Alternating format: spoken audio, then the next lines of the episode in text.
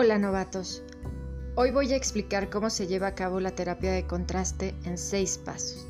Si te gusta lo natural, lo básico y práctico, esto te va a encantar. Mi nombre es Liz Ruiz y es importante que sepan que esta terapia sirve para prevenir y tratar enfermedades y que mejor usando los aceites esenciales.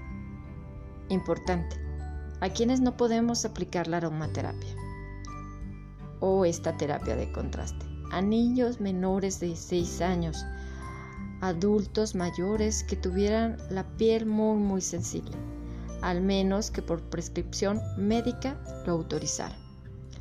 Y a mujeres embarazadas por el riesgo que pudieran llegar a tener.